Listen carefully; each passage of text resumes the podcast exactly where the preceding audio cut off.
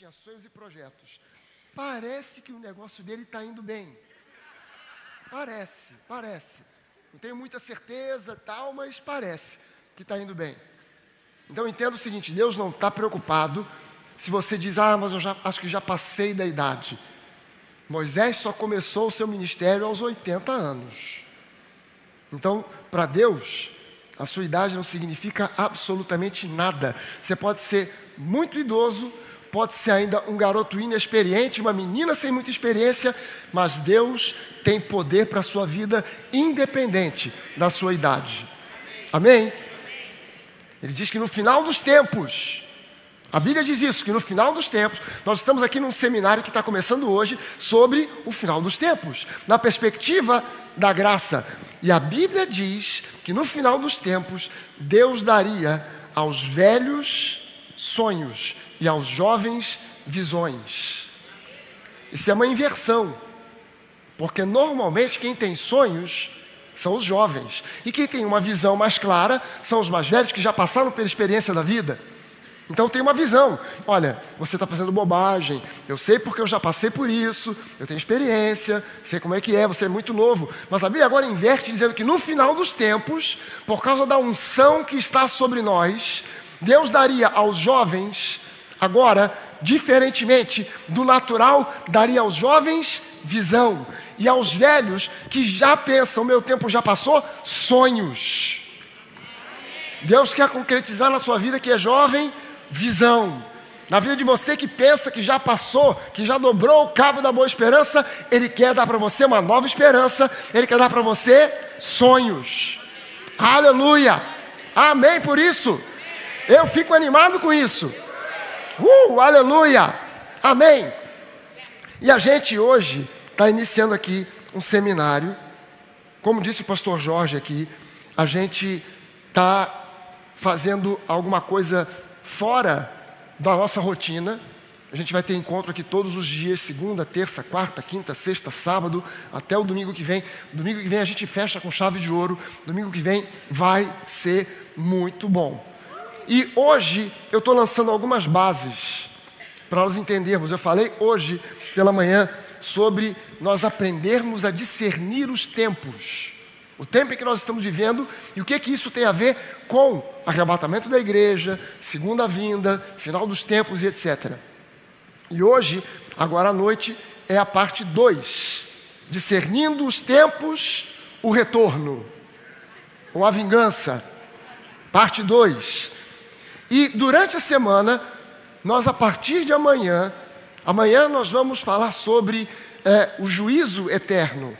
A gente vai falar sobre o juízo eterno e o destino da igreja. Entendendo essa questão de fim dos tempos, juízo eterno, o destino da igreja. Onde é que a igreja se localiza nisso tudo? Na terça-feira, a gente começa a falar sobre o livro do Apocalipse.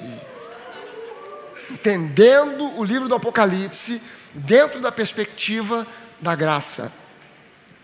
E a gente vai falar terça, quarta, quinta, sexta sobre o livro do Apocalipse no sábado a gente vai começar a falar sobre a vinda, a ação, a interferência do Espírito Santo na questão do final dos tempos e o que que isso tem a ver comigo e com você. Qual é o nosso destino no meio dessa história toda? Então eu tenho certeza que vai ser uma semana muito proveitosa de revelação e de entendimento. Mas hoje eu estou lançando algumas bases que são fundamentais sem entender essas bases, não dá para entender nada sobre fim dos tempos, segunda vinda, arrebatamento. Sem essas bases, não dá. Não tem como. E hoje de manhã, eu comecei a mostrar para você, para a igreja, que a revelação a respeito do final dos tempos começa com o entendimento, um estudo, um entendimento sobre as festas judaicas. Páscoa, Pentecostes, Tabernáculos. Essas duas primeiras festas já se cumpriram em Cristo. Páscoa, a morte do Cordeiro, o sacrifício que comemora a libertação do povo de Israel da escravidão do Egito. O sacrifício do Cordeiro que era separado no dia 10 do mês de Nissan, o primeiro mês do calendário judaico, O calendário judaico ele é interessante porque ele tem é, é, dois calendários, um civil e um religioso. No mês civil, Nissan é o sétimo mês, mas no calendário religioso ele é o primeiro mês, porque Deus disse para Moisés: Moisés, vocês vão celebrar a Páscoa, e esse mês para vocês será o primeiro dos meses. Quando você olha para a Páscoa, a Páscoa é a primeira Páscoa foi no Egito. E foi uma noite em que no dia 10 daquele mês, o mês de Nissan, início de ano, não estou fazendo agora correlação com os meses do nosso calendário, que é gregoriano, mas é o início de ano, é, é, mais ou menos ali perto do mês de abril e tal, separava-se no dia 10 um cordeirinho de um ano, sem defeito, sem mácula. No dia 14, esse cordeiro era sacrificado na porta da casa, não no quintal, mas na porta. Se pegava o sangue desse cordeiro, que já estava derramado no chão, apesar de ter, se colocar uma bacia embaixo, mas transbordava para o chão, e pintava-se um lado da porta, o outro lado da porta, e a verga da porta, a soleira, o lado direito, o lado esquerdo, a verga da porta, fazendo quatro pontos manchados com o sangue daquele cordeiro que aponta para a cruz de Jesus. Isso se cumpriu na Páscoa, em Jerusalém, com a morte de Jesus na cruz. A segunda festa é Pentecostes. Pentecostes também tem uma data definida, enquanto que a Páscoa é celebrada no dia 14 de Nissan, 50 dias depois, Pentecostes. E Pentecostes, o povo de Israel celebra a chegada da lei. Moisés subindo ao Monte Sinai, recebendo a lei, e quando ele desce, ele traz a lei e o povo agora celebra o Pentecostes. O Pentecostes, para nós, ele significa a vinda do Espírito Santo. Para o povo judeu, ele representa ou é celebrado ali é, a, a, a chegada da lei, 50 dias contados depois do dia 14 de Nissan. Então chega no mês de Sivan e aí se celebra o Pentecostes. Você anda agora no calendário até o final do ano. Fica um intervalo bastante grande entre a primeira, a segunda festa e a terceira festa obrigatória, que é a festa de tabernáculos. Mas essa festa não é simplesmente uma festa, é um mês, um mês festivo. O mês mais festivo do calendário judaico, o mês de Tishrei. Tishrei é o mês mais festivo. Ele é o primeiro mês do calendário civil, mas é o sétimo mês do calendário religioso, contando a partir do mês de Nissan.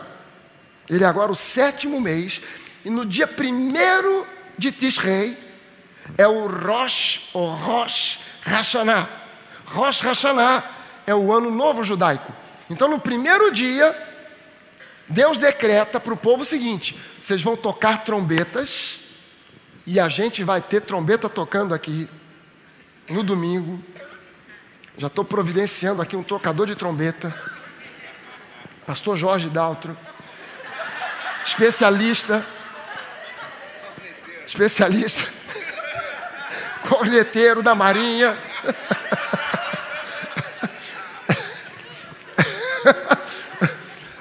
gente vai ter. É, é, é, deveria se tocar trombetas no dia primeiro.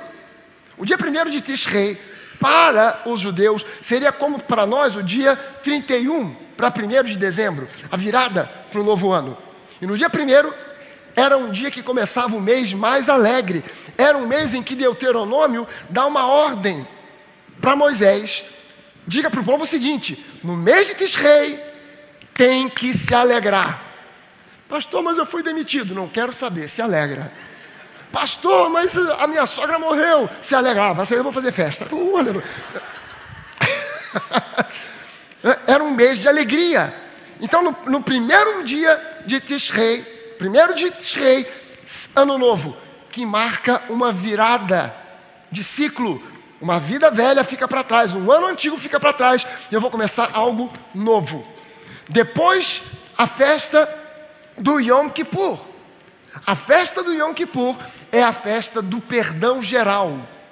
Era a festa onde naquela data do ano, o sumo sacerdote entrava no Santo dos Santos com o sangue do sacrifício para perdoar o povo inteiro. É, essa é uma demonstração da antiga aliança, prefigurando, profetizando a graça, porque todo o povo era perdoado com um único sacrifício. Não eram 5 milhões de pessoas fazendo 5 milhões de sacrifícios, mas um sumo sacerdote fazendo um sacrifício por todo o povo. E quando o sumo sacerdote entrava no Santo dos Santos, com o sangue do sacrifício, esse sacrifício era aceito, e quando ele saía, o povo sabia: o sumo sacerdote não morreu lá dentro do Santo dos Santos. Se ele saiu vivo, é porque o sacrifício foi aceito e o povo foi perdoado. As pessoas não eram perdoadas por causa do seu desempenho. As pessoas não eram perdoadas porque tinham sido obedientes durante o ano todo aos mandamentos da lei. Elas eram perdoadas porque o sacrifício do sumo sacerdote foi aceito. Você já deve ter ouvido que o sumo sacerdote, pelo risco de morrer lá dentro, ele entrava com uma cordinha amarrada nos pés e que o pessoal ficava de fora ouvindo. Porque, como na roupa do sumo sacerdote tinha uns sinos, ele ia andando e ia fazendo blim, blim, blim, blim, blim, blim, blim, blim, blim, blim, blim. Se parou de fazer blim, blim, blim, blim, blim, blim, morreu, reboca. Tem dois erros aqui. Dois erros. Isso é uma lenda. E por que é uma lenda? Porque tem dois erros. Primeiro, se o sumo sacerdote amarrasse uma corda no seu pé, ele estaria alterando as vestes do sumo sacerdote, e só com isso ele não precisava nem entrar, ele já morria do lado de fora, já de cara. Segunda coisa, o sumo sacerdote não entrava no dia do Yom Kippur, ele não entrava com aquela roupa toda, com mitra, vestes azuis, com... ele entrava vestido somente de túnica branca. Então não tinha como saber se ele estava vivo ou morto. Não tinha barulhinho nenhum para identificar. Olha só como é que o povo de Deus é enganado com lendas e histórias que saem da cabeça de algum doido, que, que, que não estuda, inventa coisas e sai dizendo e as pessoas, amém. Blim, blim, blim, sumo sacerdote. Reboca o homem porque morreu. Quando ele saía, e não há registro de um sumo sacerdote na história de Israel que tenha morrido diante da arca da aliança. Todos eles, durante todos os anos, sempre saíam, e quando eles saíam, era uma festa, porque o povo foi perdoado, todo mundo foi perdoado. Alguém hoje me perguntou, pastor, mas e se o crente tiver um problema de um pecado qualquer? Porque eu já ouvi falar que é, o negócio é, é, é, assim: é, é, se o cara estiver bem, vai com Jesus. Tiver mal, Jesus vem e ele fica. Para para pensar comigo o seguinte: vamos, vamos raciocinar aqui de forma inteligente. Vamos colocar aqui um pecado de duas pessoas. Duas pessoas, um crente que tem 20 anos de convertido, mas que saiu das drogas. E durante o seu trajeto, nesses 20 anos, ele procurou a libertação das drogas, ele procurou tratamento, mas de vez em quando ele tem uma queda, e aí a igreja ora com ele, o pastor ora por ele, e ele fica mais seis meses, um ano, dois anos, três anos sem usar a droga. Ele pensa que ele está limpo, de repente, por um acaso, ele escorrega, cai, usa de novo, e ele fica transtornado porque ele caiu, ele pecou, ele usou a droga e tal, mas ele é restaurado e tal. Ele tem 20 anos de igreja. Jesus vai vir buscar a sua igreja hoje. E no culto está esse crente de 20 anos de igreja, mas que de vez em quando ele pisa na bola e cai. E, e, e tem um que aceitou Jesus ontem, mas ele também veio das drogas. Ainda não deu tempo dele fazer desintoxicação, tratamento. Ninguém tem bola de cristal para saber se daqui a 20 anos ele não vai estar usando droga. Mas Jesus vem nesse dia em que esse cara tem meia hora de convertido e esse outro tem 20 anos de convertido, mas ambos têm o mesmo pecado. Eu pergunto para você o seguinte: será que Jesus, quando chega e encontra esses dois, diz: Você com meia hora vem, você com 20 anos fica? Mas o pecado dos dois não é o mesmo? Por que, que um vai e o outro também vai? Porque Jesus não faz acepção de pessoas. Eu estou dizendo para você que isso é licença para você pecar, somente um imbecil vai entender dessa maneira. E aqui na nova não tem imbecis. Talvez exista em algum outro lugar. Na nova, não. Na nova, todo mundo é inteligente. É um requisito. Quando você vai preencher a ficha de membro, tem uma pergunta: é inteligente ou não? Se você marcar não, a gente já diz: olha, pode procurar outra igreja. Só um imbecil vai entender que isso é licença para pecar. Entenda que graça não é licença para pecar. Graça é licença para você ser quem você é, sem máscaras, sem fingimento, sem tentar impressionar os outros com uma Bíblia desse tamanho debaixo do braço. Aleluia, irmão. Hoje é dia de culto ao Senhor. E lá fora? Só quem está lá fora é que te conhece. Então é preciso que a gente entenda que graça é liberdade para você ser quem você é, sem máscaras, porque é sem máscaras que Deus pode nos tratar. Enquanto a gente faz máscara, tipo, Deus não trata. Deus não trata quem faz tipo. Deus só trata quem se desnuda diante dele. Quem apresenta-se a ele sem máscara e diz: Senhor, eis-me aqui. Eu preciso da tua ajuda eu preciso do teu poder, eu preciso da tua graça. Mas quem se apresenta a Deus, Jesus, eis-me aqui, oro três vezes por dia, jejuo três vezes por semana, aleluia, santo, santo, santo, sou eu diante de ti, Senhor, aleluia. Esse aí Deus não trata, Deus ama, mas não trata. E não trata por quê? Porque Deus não é arrombador de portas. Então Deus não chega para arrombar a porta. Deus espera você abrir a porta. Senhor, eis-me aqui, desnudo, como eu sou. Trata-me. Faz em mim a tua vontade. Amém? Amém? Pentecostes, 50 dias depois. Vinda do Espírito Santo, a lei é dada a Moisés, celebração, mas depois, no dia 15, tem a festa, do, a festa do, dos, dos tabernáculos. Início do mês, tem um evento. Rosh Hashanah, virada do ano. Yom Kippur tem um evento, perdão de Deus. Mas e no dia 15? O que, é que aconteceu na história de Israel? Nada, nada, nada, nada, nada. Não tem um evento marcante. Por quê? Porque as duas festas anteriores já se cumpriram em Jesus. Tabernáculo é a única que ainda falta ser cumprida. E essa festa, ela é chamada de festa das trombetas, ela é também chamada de festa da colheita ou festa da grande colheita. E é isso o que o final dos tempos diz. Final de tempos, final dos tempos, quanto mais o tempo passa, mais a igreja se prepara para uma grande colheita. Nós estamos nos preparando para uma grande colheita. Avivamento. Gente sendo curada, gente sendo liberta, gente sendo, gente sendo tocada e convertida, gente com coração de pedra recebendo agora um coração de carne, gente pescoço duro agora se rendendo a Jesus, gente incrédula, ateu, ateu, se convertendo a Jesus. Hum, aleluia! Isso é um entendimento no fim dos tempos. Agora, temos um problema sério. Existe cada vez mais conteúdo na internet especulando quem é o anticristo.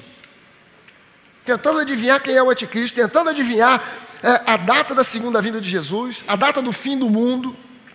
Além de ser uma prática que nunca foi recomendada por nenhum dos autores bíblicos, esse tipo de prática só faz que o medo cresça no coração das pessoas. O que a Bíblia nos mostra é que nós devemos estar numa alegre expectativa, que no grego do Novo Testamento chama-se elpis, esperança, aguardando o dia em que nós iremos encontrar com o nosso Salvador face a face e desfrutar da plenitude da vida eterna. Amém, gente? É preciso que fique claro como eu disse hoje pela manhã, que arrebatamento é uma coisa, segunda vinda de Cristo é outra. Eu sei que existem teorias de interpretação sobre a questão do anticristo, tribulação, grande tribulação, arrebatamento. E há pessoas que entendem que vai haver uma tribulação, uma grande tribulação, um período de sete anos, já previsto lá no livro de Daniel. Mas é preciso que a gente entenda que há pessoas que imaginam e entendem que o arrebatamento da igreja vai acontecer antes desse período de sete anos.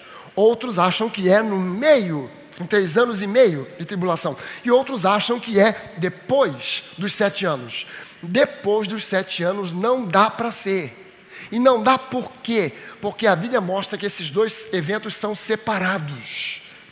Se fossem todos os dois, depois da grande tribulação, necessariamente eles teriam que ser contínuos. A igreja é arrebatada e Jesus vem julgar as nações. O que, que ia acontecer? Olha só a maluquice. Você está aqui, Jesus vem e arrebata a igreja. A gente passa e encontra com ele nas nuvens. Quando a gente encontra com ele, faz uma curva e volta para julgar as nações. Que sentido teria a gente subir para imediatamente descer. Não tem sentido algum. Há um intervalo entre o arrebatamento e a segunda vinda, como há um intervalo entre Páscoa e Pentecostes e tabernáculos. Há um intervalo bastante grande entre Páscoa, Pentecostes e tabernáculos. E tabernáculos é a única festa que não se cumpriu em Cristo, porque ela se cumprirá no arrebatamento e na segunda vinda de Jesus nesse período de tempo, é quando se cumpre essa festa, que é uma festa aonde há um mês inteiro de celebrações e de alegria. Alegria. A segunda vida de Jesus está diretamente ligada ao dia do juízo, mas Deus não reserva juízo algum para o crente nascido de novo. Se você é um cristão nascido de novo, cujos pecados foram julgados e perdoados de forma plena e definitiva em Cristo, você não está mais debaixo de juízo. João capítulo 5, versículo 24, nos diz o seguinte: isso aqui é Jesus falando, hein? Isso aqui não é o pastor Fragale, é Jesus falando. Ele diz: Em verdade, em verdade lhes digo, quem ouve a minha palavra e crê naquele que me enviou, tem a vida eterna, não entra em juízo, mas já passou da morte para a vida. Quando é que você vai ser julgado por Jesus? Nunca. Por quê? Porque você já foi julgado em Jesus na cruz do Calvário. Aleluia. Existem muitos ensinamentos me perdoe o termo, mas são ensinamentos falsos circulando por aí sobre como nós já estamos nos estágios iniciais dos sete anos da tribulação. Mas é essencial que nós conheçamos os tempos em que nós estamos vivendo para que o nosso coração não fique perturbado, triste ou angustiado com aquilo que é falso. Não posso ficar triste, preocupado e angustiado, porque de repente tem gente na internet dizendo, outro dia eu vi um vídeo de um pastor chorando, gente, se preparem, a terceira guerra mundial vai acontecer, ela está vindo aí. E aí? E eu com isso? A questão, é, é, é eu não me guio por Primeira Guerra Mundial, Segunda Guerra Mundial, Terceira Guerra Mundial, Quarta Guerra Mundial, Quinta Guerra Mundial. Lá em casa, de vez em quando, tem as guerras mundiais.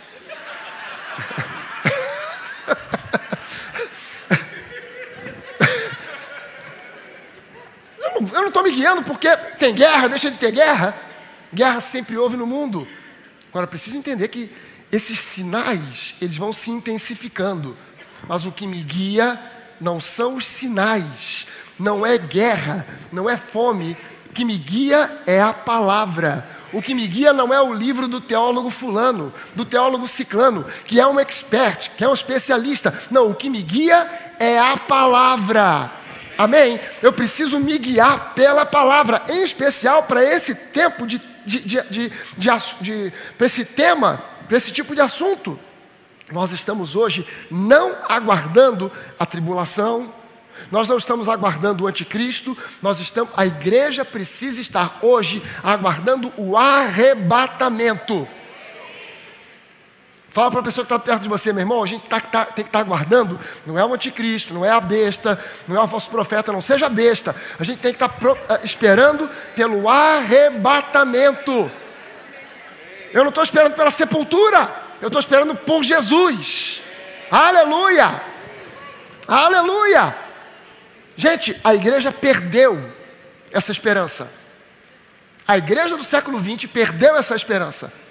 Essa esperança ardia e queimava no coração dos crentes do primeiro século. Mas a igreja do século 20 e 21 perdeu essa esperança. Quando a gente fala sobre fim dos tempos, as pessoas tremem, não querem ouvir. Porque elas já botaram na cabeça que fim de tempos é má notícia, é o anticristo, é falso profeta. Olha só, Isaías 60, versículo 2.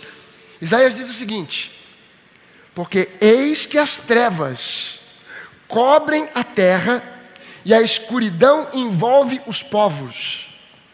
Mas sobre você, olha a pessoa que está do seu lado, diga para ela: sobre você, sobre ti, sobre você aparece resplandecente o Senhor, e a sua glória já está brilhando sobre você. Essa é a realidade presente. Essa é a realidade presente do povo de Deus hoje. Trevas no mundo. Eu não posso olhar para as trevas do mundo e ficar, ah, meu Deus, por que a guerra na Ucrânia? Por que esse Putin? Putin. Estou falando o nome do cara, eu não gosto de falar o nome dele, porque pode dar uma trupicada na língua e sair outra coisa o teu problema e o meu problema não é o presidente da Rússia. Nosso problema não é esse. Nosso problema é entender que se no mundo as trevas se intensificam, para nós que somos filhos do rei, para nós que estamos nesse mundo para reinar em vida, a luz do Senhor rebrilha, brilha, resplandece em nós. Mas entenda você anda e vive de acordo com aquilo que você crê. Aonde está a sua fé? Nas trevas que estão no mundo ou na luz que resplandece sobre os filhos de Deus? Porque a maioria do povo da igreja tem andado muito mais com fé nas trevas do que com fé na luz. Não porque o anticristo, porque isso, porque aquilo. Ouça, as trevas no mundo, elas vão se intensificando, se tornando cada vez mais intensas, mas a luz de Cristo brilha em nós. Veja só o seguinte. Vamos ler aqui essa passagem mais uma vez. Não, acho que não vou nem ler, vou só citar para você, mas vou projetar aqui os versículos de Lucas 4. Lucas 4, 16 a 20, é a passagem onde Jesus vai à sinagoga em Nazaré. Ele, ainda, ele era conhecido como carpinteiro, mas ninguém sabia que ele era o Messias, o Filho de Deus. Ele vai à sinagoga num sábado, e eu não sei se você sabe disso, mas os judeus, eles têm um calendário de leitura semanal do Antigo Testamento. São porções que são lidas na sinagoga, e esse calendário, ele é fixo, ele não muda. Naquele mesmo período do ano, vão ser lidas as mesmas passagens que foram lidas no ano passado, no ano retrasado e lá na época de Jesus. A, a, a, antes de Jesus, alguns sábios judeus separaram o Antigo Testamento em porções, que eles chamam de Paraxá, ou Haftará. São, são passagens do, da Torá, Paraxá, e Haftará são os profetas. Essas passagens são lidas na sinagoga. Jesus vai à sinagoga num sábado, dia da leitura da Paraxá, e a Paraxá que vai ser lida ali naquele dia não é uma escolha do rabino, não é uma escolha de Jesus. Jesus não disse, me passa aí o livro de Isaías, que eu vou ler. Não foi o rabino que disse, olha, eu acho que seria legal, como a gente faz às vezes num culto, você já foi a uns cultos, aonde o pastor escolhe uma passagem bíblica, meus irmãos, vamos começar esse culto, abrir esse culto lendo o Salmo 23. Ele escolhe aleatoriamente, não é isso? Mas na sinagoga não é feito assim. E no tempo, mas na sinagoga não é feito de Jesus, naquele dia era o dia da leitura de Isaías 61. Aquele dia não foi um dia de coincidência. Aquele calendário já estava marcado no coração de Deus antes da fundação do mundo. E naquele dia, Jesus entra, ele se levanta para ler, e o responsável pelo rolo da leitura do livro de Isaías pega o livro, entrega para Jesus, e Jesus abre no capítulo 61. E Jesus começa a ler: O Espírito do Senhor está sobre mim, porque ele me ungiu para anunciar boas novas aos cegos, aos pobres, aos desvalidos, para anunciar boas novas e libertação aos cativos e para anunciar o ano aceitável do Senhor. Ele enrolou o livro, entregou e diz a Bíblia, se você está acompanhando, tem a leitura bíblica ali, diz a Bíblia que o povo que estava na sinagoga ficou de olhos fixos em Jesus, olhando para ele. Por quê? Por que o pessoal ficou. Pa... Porque Jesus interrompeu a leitura antes de terminar o versículo 2. Aí o povo ficou, ué, por que parou? Parou por quê? Está faltando. Porque depois, em Isaías 61, no versículo 2, depois do ano aceitável, diz: e também para anunciar o dia da vingança do nosso Deus. Mas Jesus interrompeu a leitura antes e devolveu o livro. Por quê? Porque na sua primeira vinda, Jesus não veio para julgar, ele veio para salvar, para restaurar, para abençoar, para libertar. E não para na segunda vinda, Jesus virá para julgar, mas na sua primeira vinda, ele veio para salvar. Então ele interrompeu a leitura e entregou de volta. E disse: Hoje, hoje diante dos olhos de vocês, acaba de se cumprir essa palavra profética de Isaías. O que, que Jesus estava dizendo? Hoje, naquele tempo, hoje, começa o ano aceitável do Senhor. Hoje é o fim da lei. A partir de hoje, Deus não lida mais com vocês através da lei, mas Ele vai lidar através de mim, a graça. Porque a graça é uma pessoa, não é simplesmente uma doutrina. Então Jesus estava dizendo: a partir de hoje, começa o funeral, a procissão, para levar a lei até a sepultura. E a sepultura da lei foi na cruz do Calvário. Foi uma procissão de três anos.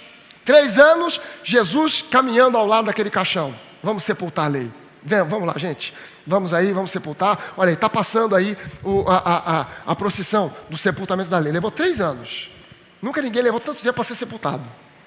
Três anos. Depois de três anos, na cruz, Jesus sepultou de vez a, a, a lei. E agora o que prevalece é a graça. Jesus interrompeu aquela leitura, porque ali estava sendo sepultada a lei. Amém, gente?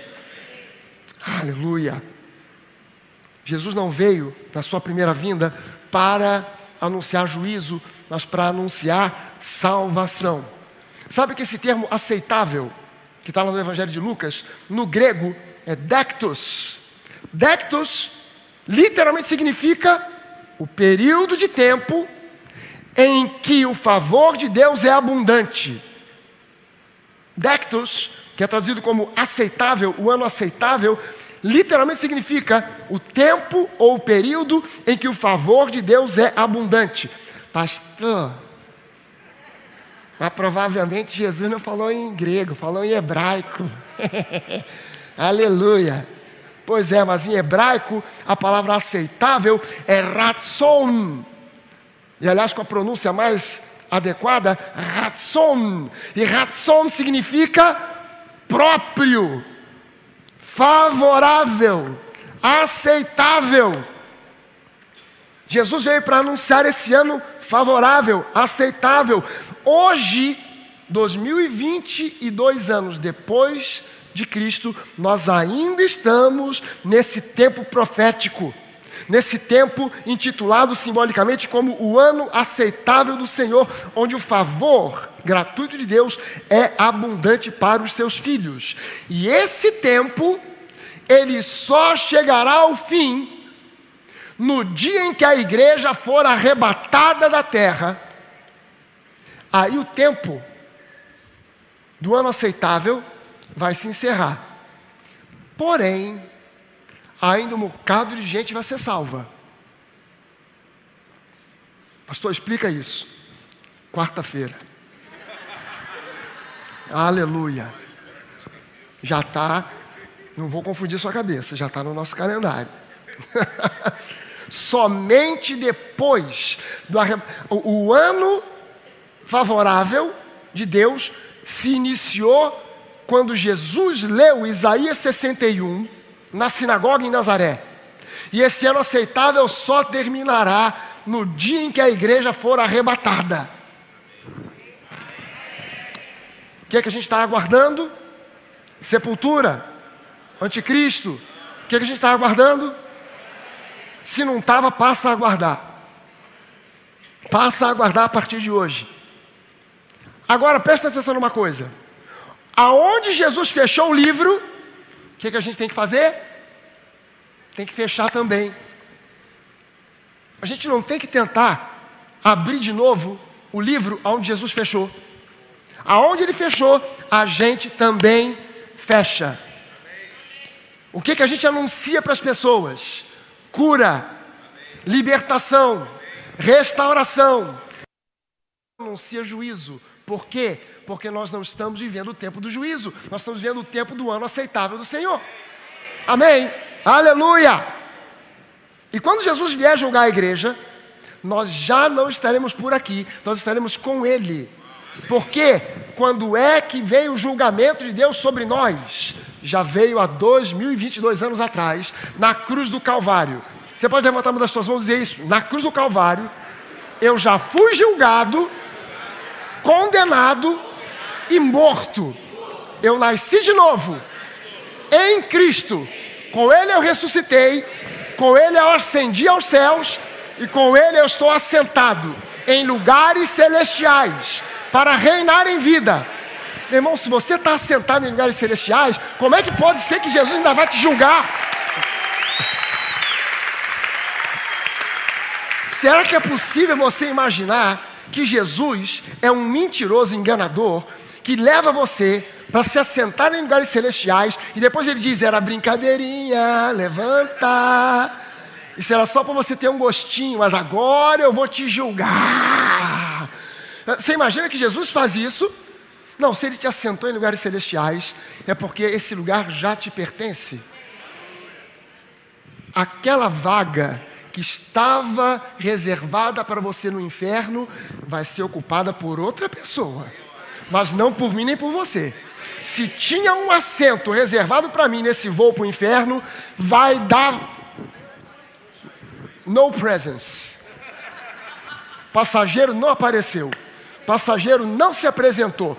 O diabo vai chamar e chamar a atenção, última chamada. Senhor Duda Andrade, acompanhado de Dona Marcele.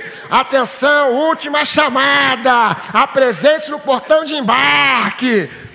Já me apresentei em outro voo, cara. Já me apresentei para outro voo. Já me apresentei para outro voo. Atenção, senhor Jorge Daltro, dona Ana Carla, última chamada. Estou avisando, vai partir o voo do inferno. Vai. A última. Cara, já me apresentei para outro voo, já estou sentado na cadeira, já estou voando. E já me disseram o seguinte: quem vier todos os dias, no dia do arrebatamento, vai primeiro, vai na primeira classe. Você vai subir, na, se você não vier todos os dias, você vai subir na, na classe econômica, mas pelo menos vai subir. Aleluia. Aleluia. Gente, a graça de Deus é que causa transformação nas pessoas, de dentro para fora. Não há ameaça do juízo. A igreja precisa se acostumar a anunciar para as pessoas graça e não juízo. Pensando que apresentando juízo, a pessoa vai se converter mais rápido. Não, não, não, não, não, não, não, não, não, não. Presta atenção no seguinte: não adianta você dizer para a pessoa, você tem que aceitar Jesus porque você é um pecador. A pessoa sabe disso. O pecador sabe disso. Quem aqui já foi um pecador inveterado? Pró. Pecador pró. Que tem o amador, né? Pecador amador. A minha esposa era pecadora amadora. Fui criado em lá evangélico, tomando santa ceia, desde pequenininha. E o pastor Fragalho, eu fui criado na rua fumando maconha, então não dá. Não dá para. Pecador pró. Certificado. Com selo de garantia. Quem é que foi pecador pró? Tem sentido. Você, quando estava no pecado, você se achava santo? Alguém aqui tinha a disfarçatez de estando no pecado, estando no mundo, se olhar no espelho e dizer: Eis aí um santo do Senhor. Alguém tinha essa. Não, não. Se alguém dissesse para você, tu és um pecador, você dizia é comigo mesmo, aleluia. É ou não é? É ou não é? Vamos falar a verdade. Hã? Crente não mente, fala aí.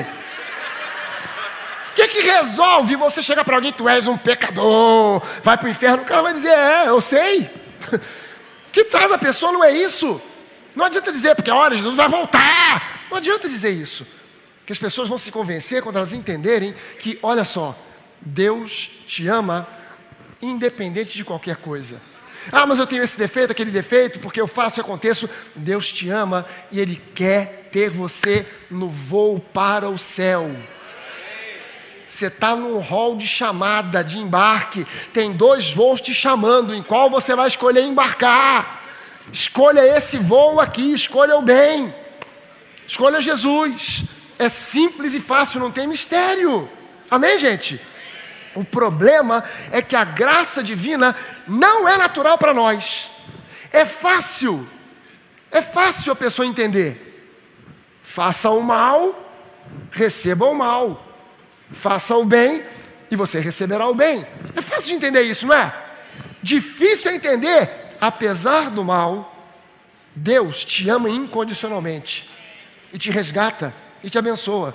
Isso aí para entrar, é, caramba, Olha o nó que isso dá. É, é, conseguir entender a graça é complicado.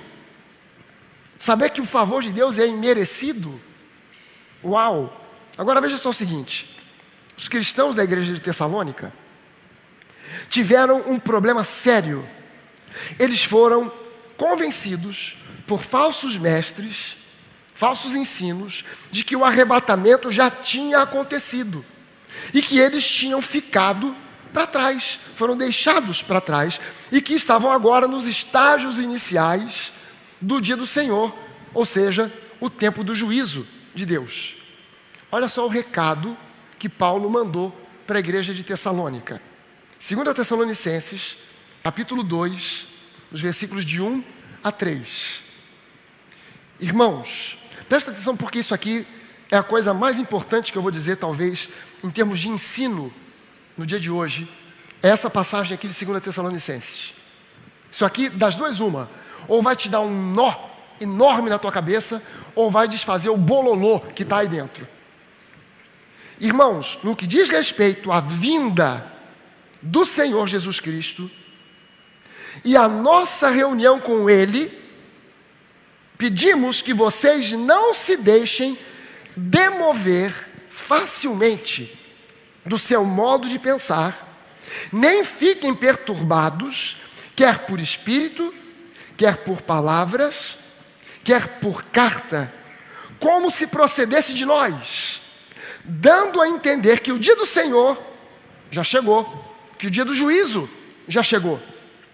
Ninguém, de modo nenhum, os engane, porque isto não acontecerá o dia do juízo não acontecerá sem que primeiro venha a apostasia e seja revelado o homem da iniquidade, o filho da perdição, que é, obviamente, o anticristo.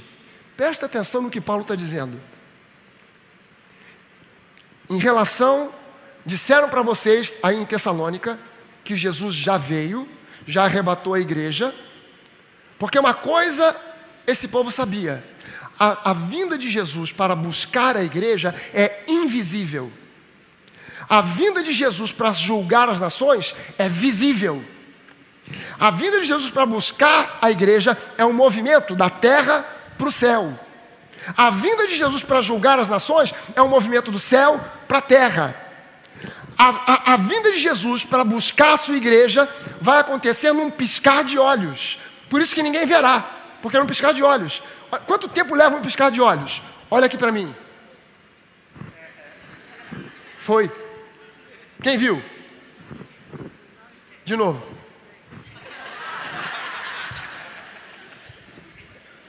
Não é?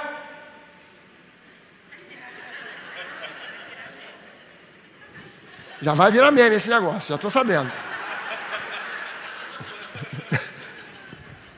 A vinda de Jesus para buscar a igreja é invisível.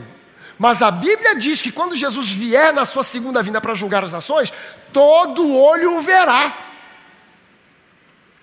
Não é um momento, não é um momento assim, pum, piscar de olhos. É Jesus vindo e todo mundo vendo no Brasil, no Japão, na Alemanha. Pastor, como é que pode? Tem algumas alternativas. Por exemplo, se aparece Jesus chegando nas alturas, devagar, vindo, vindo e vindo, bota uma câmera de televisão e um, bota um celular e o mundo inteiro vê. Primeira alternativa. Segunda, ele vem de modo que em 24 horas, o tempo de uma virada de, uma, de, uma, de, um, de um, uma, uma, um giro da Terra. Dá para ver no Brasil, vai rodando, vai vendo agora pessoal na Europa, depois na Ásia e tal, e Jesus está vindo, sem pressa, porque ele está vindo para julgar as nações, e todo olho verá, mas o arrebatamento não dá tempo de ver, porque é num piscar de olhos. Agora, olha só o que Paulo está dizendo: disseram para você, e a igreja primitiva sabia disso. O arrebatamento é num piscar de olhos, ninguém vai ver Jesus, a segunda vinda, e o pessoal começou a dizer: não, Jesus já veio, porque olha só, a igreja não está sofrendo uma perseguição danada, Roma não está perseguindo a gente, não tem cristão sendo preso e morto, sendo devorado pelas feras lá no, no Coliseu. Então, caramba, é, é, porque a tribulação já começou e a grande tribulação já começou. Jesus já veio e vocês ficaram. Aí Paulo escreve para eles dizendo: Isso não vai acontecer, o arrebatamento não vai acontecer, a segunda vida não vai acontecer, esse movimento do final dos tempos não vai acontecer enquanto não houver a apostasia. E for revelado então o filho da perdição, o anticristo. Qual é o problema que nós temos aqui nesse texto? É a palavra apostasia. Deixa eu mostrar para você esse versículo numa outra tradução, na NVI. Na NVI, aliás, antes disso, deixa eu te explicar. Essa palavra apostasia, ela só aparece duas vezes na Bíblia. Só aparece duas vezes na Bíblia. Ela aparece uma vez nesse texto que a gente viu de 2 Tessalonicenses, no capítulo 2, versículo 3, e em Atos 21, 21. Olha só como essa palavra é usada em Atos 21, 21. Contexto: Paulo estava ganhando o mundo para Jesus. Ele faz uma visita à igreja de Jerusalém. Quando ele chega na igreja de Jerusalém, ele é recebido com a maior festa. Ele vai bater um papo com Tiago. Tiago, juntamente com outros apóstolos, Tiago era o líder da igreja de Jerusalém. Pedro estava submetido ao ministério de Tiago. Tiago era um dos irmãos de Jesus. E, e Pedro, Pedro, João, André, os, os, discípulos que andaram com Jesus estavam submetidos ao ministério, à autoridade de Tiago, que era o apóstolo, sobre os apóstolos. Paulo chega ali, começa a conversar e começa a relatar a quantidade de gentios que estavam se convertendo. Aí a Bíblia diz que Tiago e os outros se alegraram muito com aquela notícia de Paulo. Paulo, que notícia legal, que notícia boa. Os, os, os, os gentios estão se convertendo, mas tem um problema, Paulo. Olha só, você está com o ministério dos gentios, nós aqui estamos com os ministérios aos judeus. E milhares de judeus têm se convertido a Jesus, e todos eles são fiéis à lei de Moisés. Todos eles são praticantes da lei de Moisés.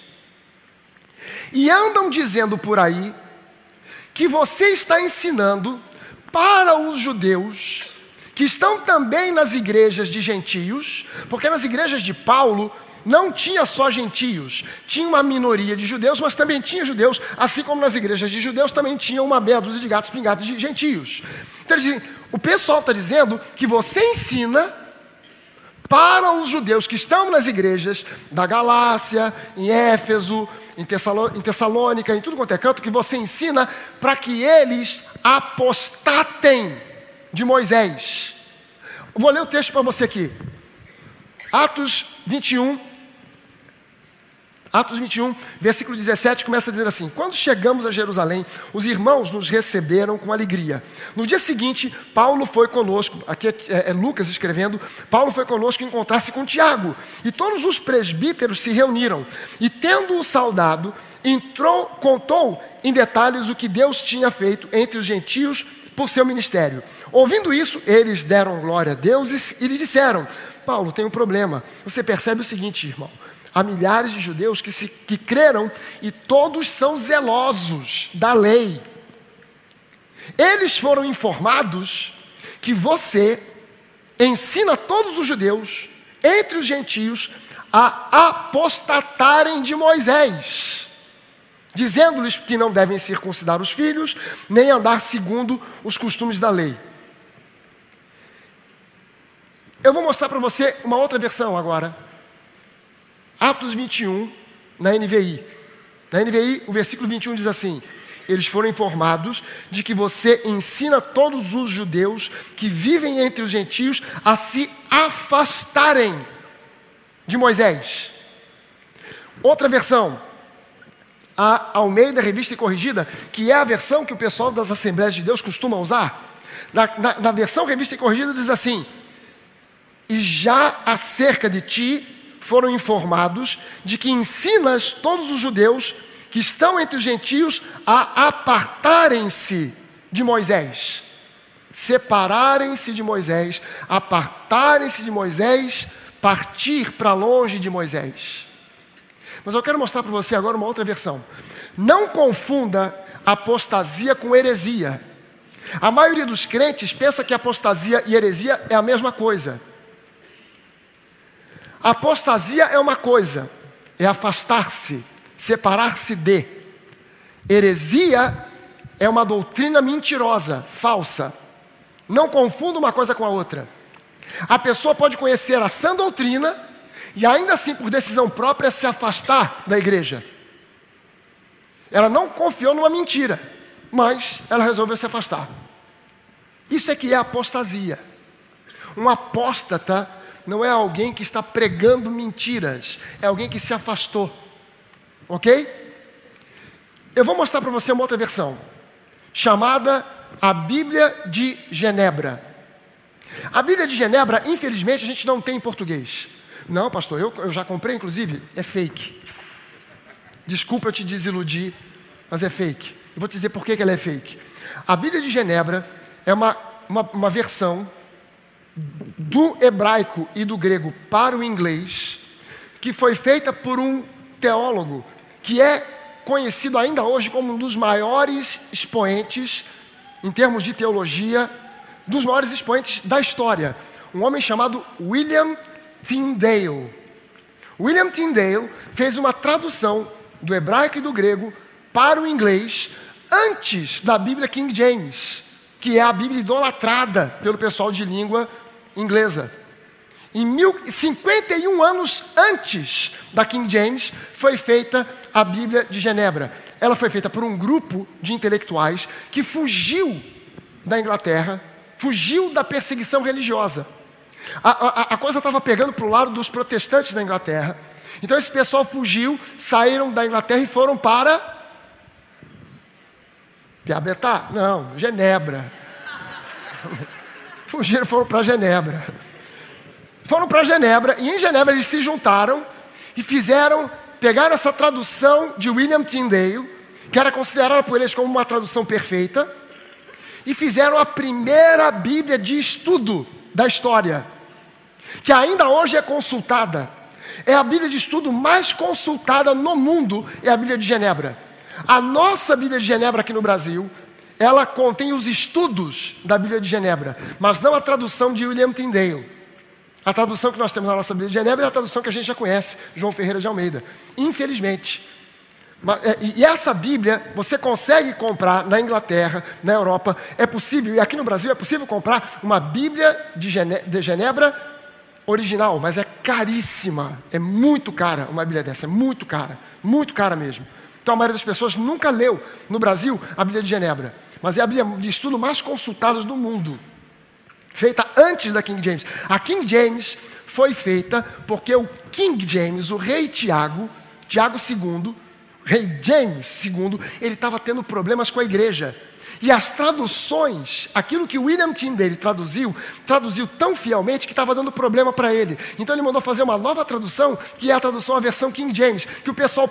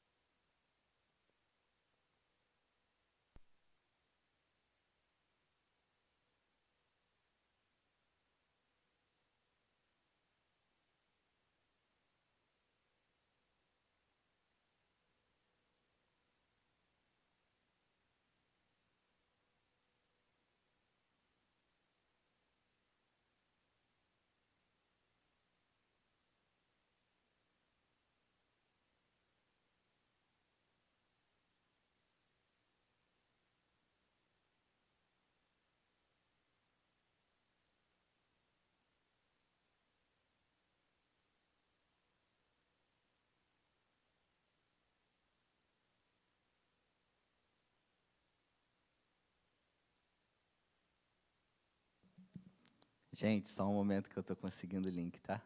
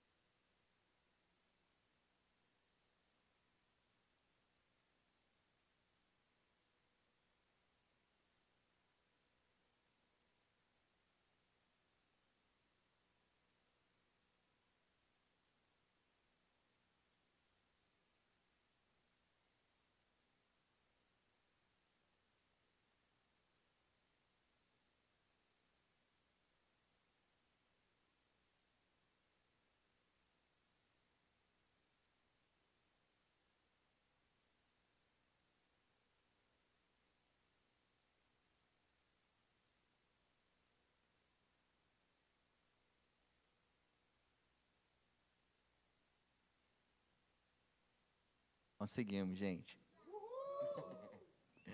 Já vai voltar, tá?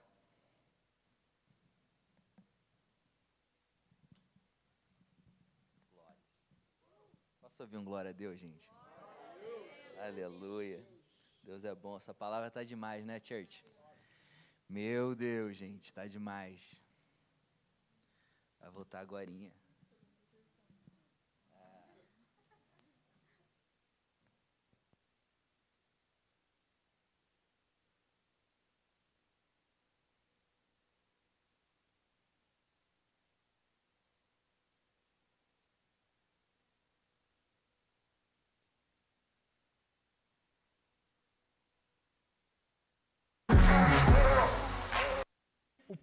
Que estava na sinagoga ficou de. Piabetá? Não, Genebra. Fugiram, foram para Genebra. Foram para Genebra e em Genebra eles se juntaram e fizeram, pegaram essa tradução de William Tyndale, que era considerada por eles como uma tradução perfeita, e fizeram a primeira Bíblia de estudo da história, que ainda hoje é consultada é a Bíblia de estudo mais consultada no mundo, é a Bíblia de Genebra. A nossa Bíblia de Genebra aqui no Brasil, ela contém os estudos da Bíblia de Genebra, mas não a tradução de William Tyndale. A tradução que nós temos na nossa Bíblia de Genebra é a tradução que a gente já conhece, João Ferreira de Almeida. Infelizmente. É, e essa Bíblia você consegue comprar na Inglaterra, na Europa, é possível, e aqui no Brasil é possível comprar uma Bíblia de Genebra original, mas é caríssima. É muito cara uma Bíblia dessa, é muito cara, muito cara mesmo. Então a maioria das pessoas nunca leu no Brasil a Bíblia de Genebra, mas é a Bíblia de estudo mais consultada do mundo, feita antes da King James. A King James foi feita porque o King James, o rei Tiago, Tiago II, rei James II, ele estava tendo problemas com a igreja. E as traduções, aquilo que William Tyndale traduziu, traduziu tão fielmente que estava dando problema para ele. Então ele mandou fazer uma nova tradução, que é a tradução, a versão King James, que o pessoal pensa que é perfeita, mas não é. Agora, olha só como é que essa versão, a versão da Bíblia de Genebra, feita por William Tyndale, olha só como é que ela escreve, como é que ela descreve 2 Tessalonicenses 2, 3. Irmãos, eu vou começar pelo versículo 1, tá? Irmãos, no que diz respeito à vinda de nosso Senhor Jesus Cristo e a nossa reunião com Ele, a nossa reunião com Ele fala do arrebatamento. A nossa reunião com Ele, pedimos que vocês não se deixem demover facilmente do seu modo de pensar, nem fiquem perturbados, quer por espírito, quer por palavra quer por carta, como se procedesse de nós, dando a entender que o dia do Senhor já chegou. Olha agora o versículo 3: Ninguém de modo nenhum os engane, porque isso não acontecerá. O arrebatamento não acontecerá sem que primeiro ocorra a partida.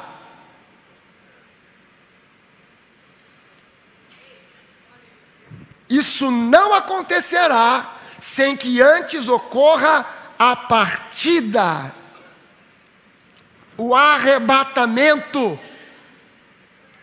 Isso não acontecerá antes do arrebatamento, e aí então seja revelado o homem da iniquidade, o filho da perdição. Veja bem o seguinte: existe uma promessa bíblica de proteção para a nossa vida. Mas não existe uma promessa bíblica de um mar de rosas para quem se converte. Há pessoas que pensam que nós falamos sobre o arrebatamento da igreja antes da grande tribulação, porque nós estamos defendendo uma vida cristã que é um mar de rosas, sem problemas, sem tribulação. Não, não, não, não, não. Jesus prometeu dizendo: presta atenção, no mundo vocês vão passar por aflições. A igreja primitiva você quer saber o que é tribulação? Grande tribulação? Pergunte para o pessoal da igreja primitiva. Quer saber o que é tribulação e grande tribulação? Pergunta para os crentes da China, da Coreia do Norte. Gente que já morreu por causa, no livro do Apocalipse, a Bíblia diz que um dos selos abertos pelo Cordeiro havia mártires debaixo do altar. clamando, até quando isso vai durar? O crente passa por poucas e boas, não passa? Aí eu pergunto para você o seguinte: Jesus vem nos isentar da grande tribulação porque ele é bonzinho ou porque nós merecemos? Não. Jesus nos livra da grande tribulação só por uma razão, porque ele fez uma promessa. Não é uma promessa de um mar de rosas, é uma promessa de que no mundo vocês vão passar por, por aflições, mas pela grande tribulação, não. Porque na grande tribulação, quem vai estar governando por aqui nesse mundo é o anticristo. E nós não temos parte com o anticristo. Por isso, Paulo escreve para os Tessalonicenses dizendo: nada disso vai ocorrer antes de que ocorra a partida, a apostasia. A apostasia não é a igreja se desviando da verdade, a apostasia é a igreja sendo é, partindo desse mundo, encontrando com Jesus nas nuvens. Anti, agora você vai conseguir entender o versículo 6 de 2 Tessalonicenses 2. Porque no versículo 6 de 2 Tessalonicenses 2 diz assim: E agora vocês sabem, agora que eu disse que nada disso vai acontecer, antes da partida da igreja, agora vocês sabem o que detém o anticristo, para que ele seja revelado no seu tempo. Meu irmão, o anticristo não tem autorização para se manifestar enquanto a igreja de Jesus estiver com o pé aqui nessa terra. Você e eu não vamos ver a cara desse infeliz. Você e eu não vamos ver a cara desse infeliz. Entenda bem o seguinte: o, o, arrebatamento da igreja é um mistério. A Bíblia chama de mistério. Um mistério é algo que estava oculto e que agora é revelado. Por isso, Paulo diz: Eu passo a mostrar a vocês agora um mistério. Nem todos nós morreremos, porque quando Jesus vier buscar a sua igreja, os mortos em Cristo ressuscitarão primeiro. Cara, minha mulher teve uma sacada fantástica hoje de tarde. A gente estava indo para casa e no carro ela teve uma sacada fantástica. Ela falou: Caramba, quanta gente já morreu esperando pela vinda de Jesus para arrebatar a igreja. E ela se lembrou da mãe dela, minha sogra. Minha sogra, eu dizia para ela: Dona Eunice, quando a senhora morrer, lá no velório, eu vou orar para a senhora ressuscitar. E ela dizia: Meu genro, pelo amor de Deus, não faça isso. Me deixa quieta lá com Jesus. Já vivi o que eu tinha que viver. Eu quero estar. Porque ela aguardava o arrebatamento. Mas ela faleceu e o arrebatamento ainda não aconteceu. Mas quando Jesus vier buscar a sua igreja, os privilegiados de subir primeiro não somos nós que estamos vivos, são eles que morreram na esperança, na bendita esperança do arrebatamento. Jesus vai ressuscitar os mortos primeiro, transformar os seus corpos em corpos glorificados, para que eles possam ver: caramba, era real, a esperança não foi em vão. Nós ressuscitamos, nós temos agora um corpo imortal, um corpo sem doenças, um corpo sem mancha, sem mácula, sem ruga. Eu não preciso mais de cirurgia plástica, botox, eu não preciso mais de tomar suplemento, vitamina, whey protein, porque agora eu estou plenamente em Cristo. E nós,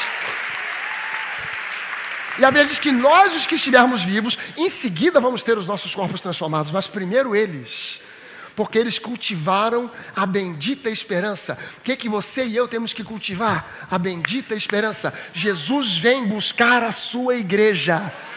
Eu sei que tem uma guerra acontecendo na Ucrânia, uma guerra covarde, um ataque miserável por esse sujeito que eu não gosto nem de falar o nome para não tropeçar e sair errado. Eu sei que isso pode desencadear a terceira guerra mundial. Isso já é a grande tribulação. Você não tem ideia do miserê, da desgraça do que vai ser esse mundo quando a igreja sair daqui. Você não tem ideia do que seja grande tribulação ou tribulação nos termos depois que a igreja é removida do mundo. Depois que a igreja for removida desse mundo, o bicho vai pegar. O bicho vai pegar. Estupro vai virar coisa do dia a dia e vai ser bacana, vai ser coisa elogiada. Assassinato, hoje tem gente matando por qualquer coisa. Eu li na internet uma notícia, eu fiquei de boca aberta. Um sujeito nos Estados Unidos foi num subway e porque a, a, a atendente botou um pouco a mais de maionese, ele matou a atendente com um tiro por causa de maionese no sanduíche.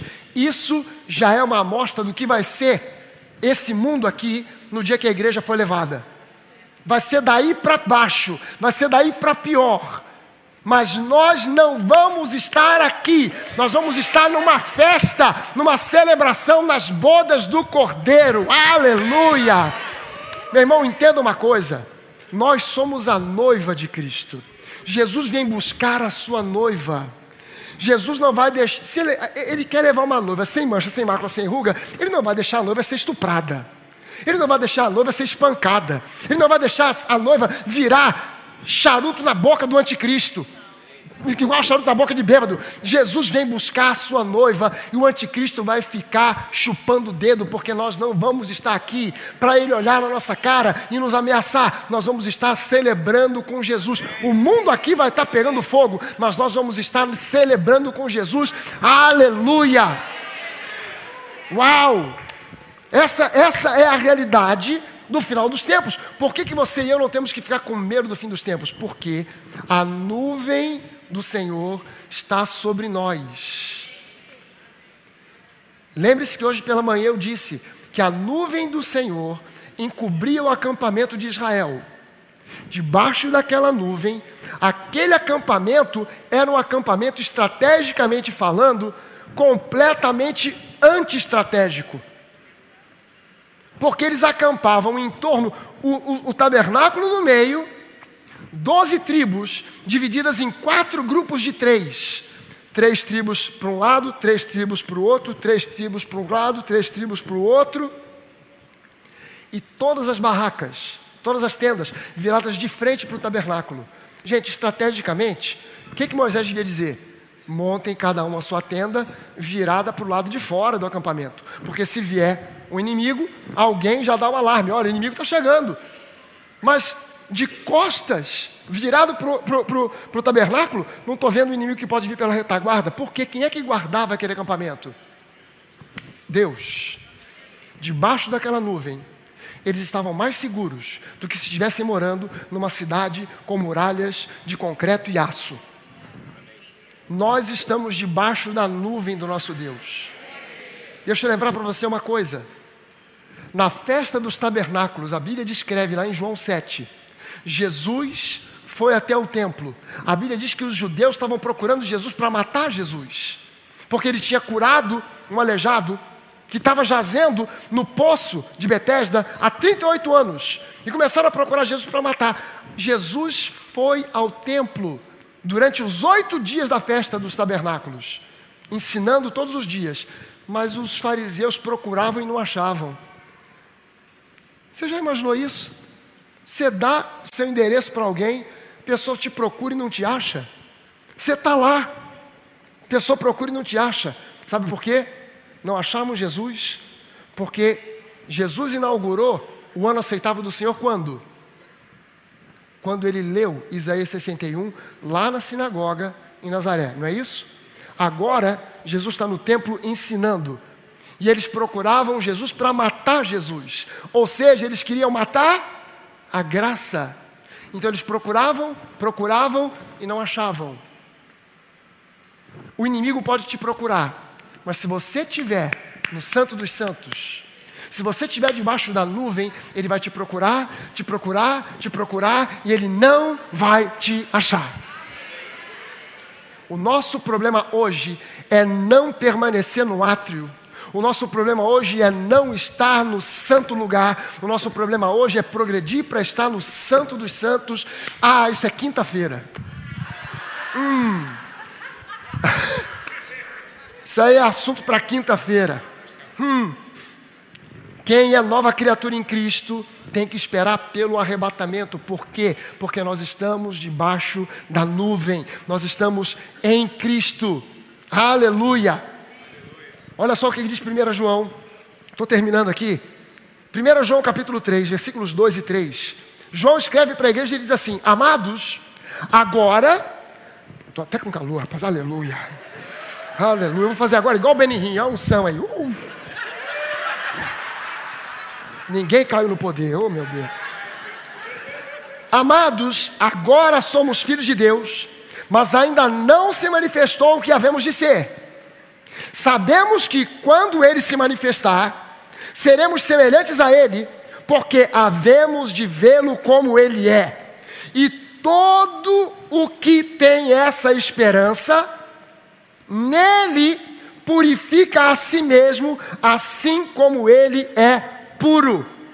Não tem dúvida que João está falando aqui sobre arrebatamento, transformação do nosso corpo em corpo glorificado.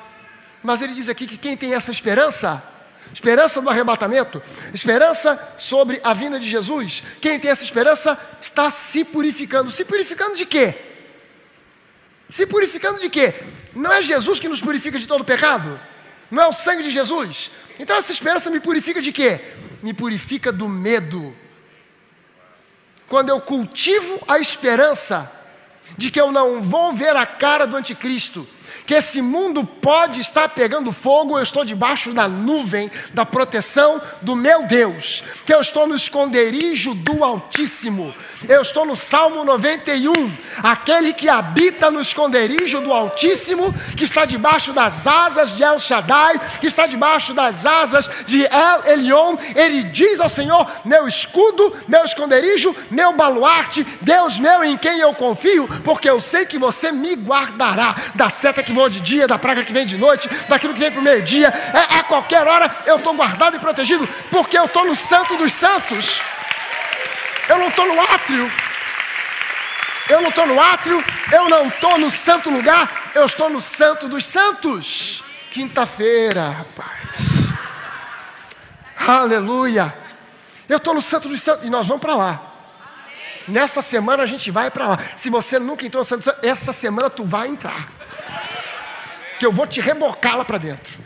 Pastor, não quero que eu estou com medo, tu vai entrar. Porque quem cultiva essa esperança é purificado do quê? Do medo. Ah, Jesus, eu ouço falar sobre a segunda vinda, o diabo, o anticristo, a besta, o falso profeta, e já me disseram que um vai, o outro fica, eu vou ficar, eu não sei. Meu irmão, quem cultiva essa esperança se purifica do medo e começa a crer e a entender: Deus é comigo. Eu sou um com Jesus. Eu estou em Jesus, Ele está em mim. Nós somos um só e Ele me guarda. Aleluia! Aleluia! Quando você vem para a igreja, nunca se esqueça de trazer com você o quê? Capacete da salvação. Sabe qual é o problema de muito crente?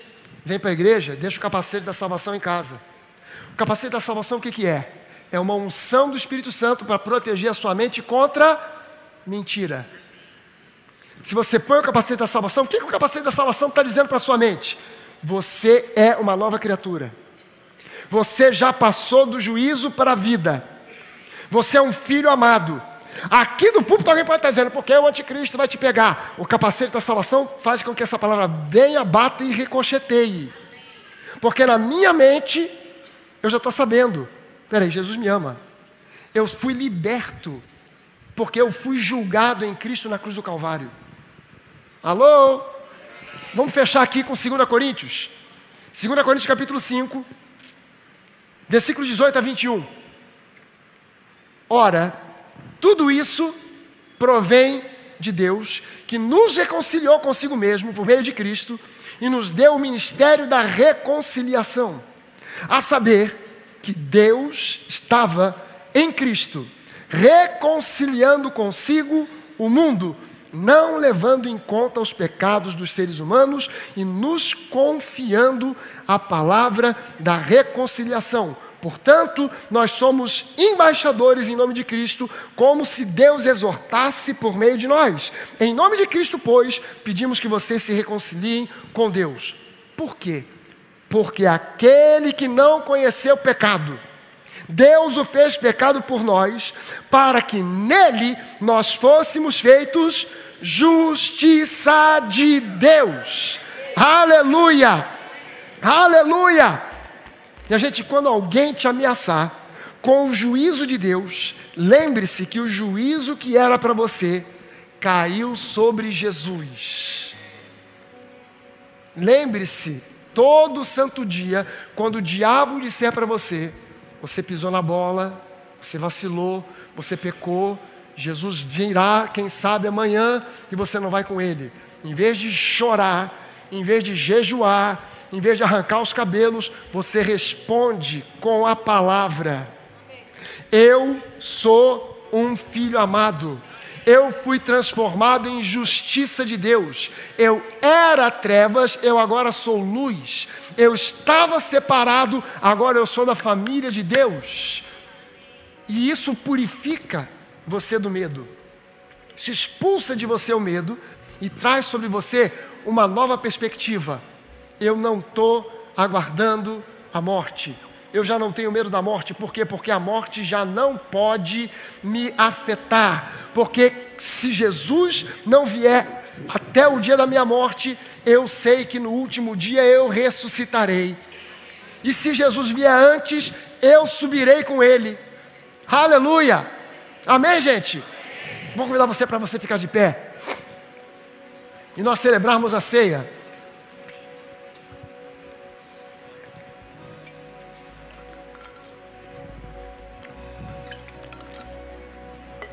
Obrigado, Monique.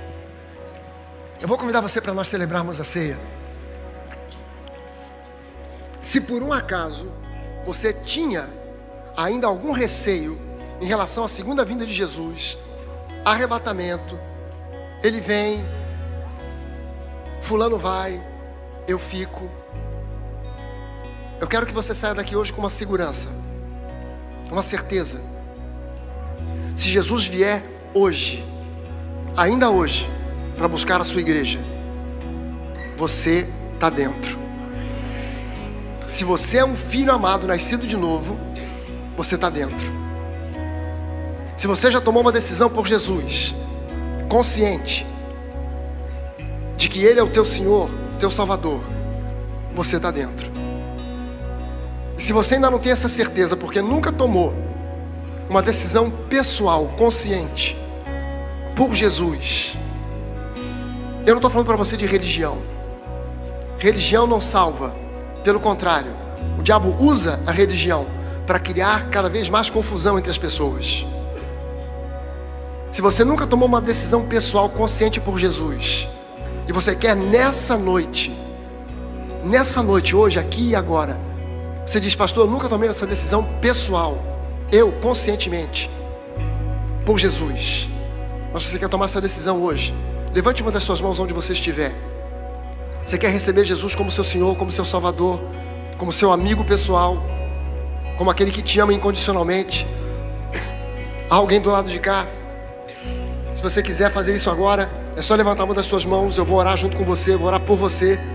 Se houver alguém aqui no centro, se há alguém do lado aqui na minha esquerda, se há alguém aqui que quer tomar essa decisão nessa noite, levante uma das suas mãos onde você estiver, para que a gente possa orar por você. Se você está na internet acompanhando esse encontro, você pode levantar a sua mão aí, mande um sinal para nós. O pessoal da igreja online vai orar junto com você, vai orar por você, é possível fazer isso pela internet. Há alguém aqui nessa manhã, nessa noite? Amém. Deus abençoe. Amém. Há mais alguém? Você quer levantar sua mão para tomar essa decisão por Jesus? Você nunca fez isso antes?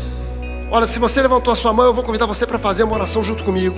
Eu vou pedir que toda a igreja, antes de nós participarmos da ceia, toda a igreja ore junto comigo como se cada um de nós estivesse recebendo Jesus agora, pela primeira vez, como nosso Senhor e Salvador. Amém, igreja? Ore junto comigo e diga assim: Senhor Deus eu reconheço que Jesus é o caminho, a verdade e a vida. Eu reconheço que Ele é o Salvador.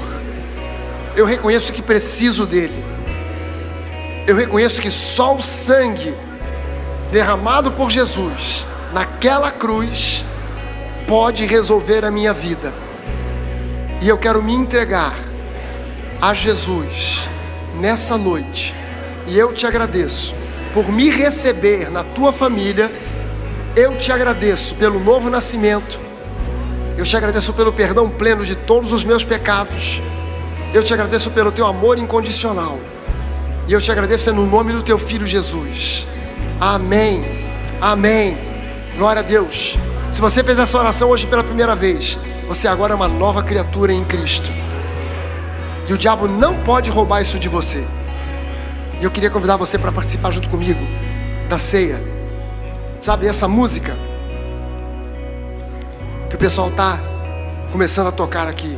A gente cantou ela durante os louvores.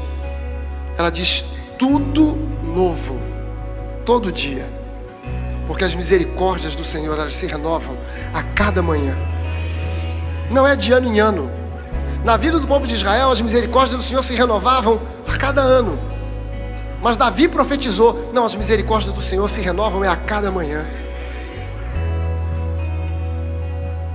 E hoje é um novo dia. Amanhã será um novo dia. Você que está assistindo a gente pela internet, e se você diz assim, ah, eu estou pensando aqui nessa história, deixa eu refletir sobre Jesus. Você não tomou essa decisão hoje? Amanhã é um novo dia.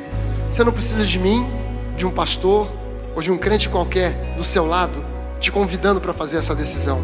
Você pode tomar essa decisão na hora que você quiser. Jesus é simples. Jesus não exige de você curso de teologia para ser salvo. Jesus não exige de você batismo nas águas para ser salvo.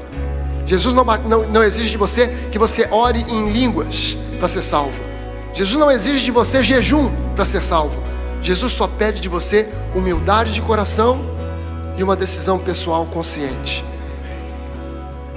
Eu queria convidar você então agora para participar dessa ceia, como um filho amado que não teme a morte, que não teme o arrebatamento, que não teme o anticristo, que não teme o falso profeta, mas que sabe, que sabe, porque sabe, que Deus é a teu favor, hoje, amanhã e sempre. Isso não mudará jamais. Aleluia, Pai, te agradecemos pelo corpo de Cristo ferido e maltratado naquela cruz, e pelas suas pisaduras, nós fomos sarados. Eu vou convidar você agora para comer desse pão, declarando que pelas pisaduras do Senhor Jesus, você foi sarado, você foi curado em nome de Jesus. Pela fé, pela fé, pela fé, declare isso. Pela fé, pela fé você vai beber desse cálice, dizendo: o sangue de Jesus foi derramado. O sangue precioso do Cordeiro foi derramado em sacrifício por mim, me liberando e me libertando de todos os pecados, de todas as maldições, de todo o passado e dando a mim nova oportunidade, uma nova vida. Muito obrigado, Deus, pelo perdão pleno e completo de todos os meus pecados. E todo aquele que crê nisso aí, diga amém. Você pode beber do cálice.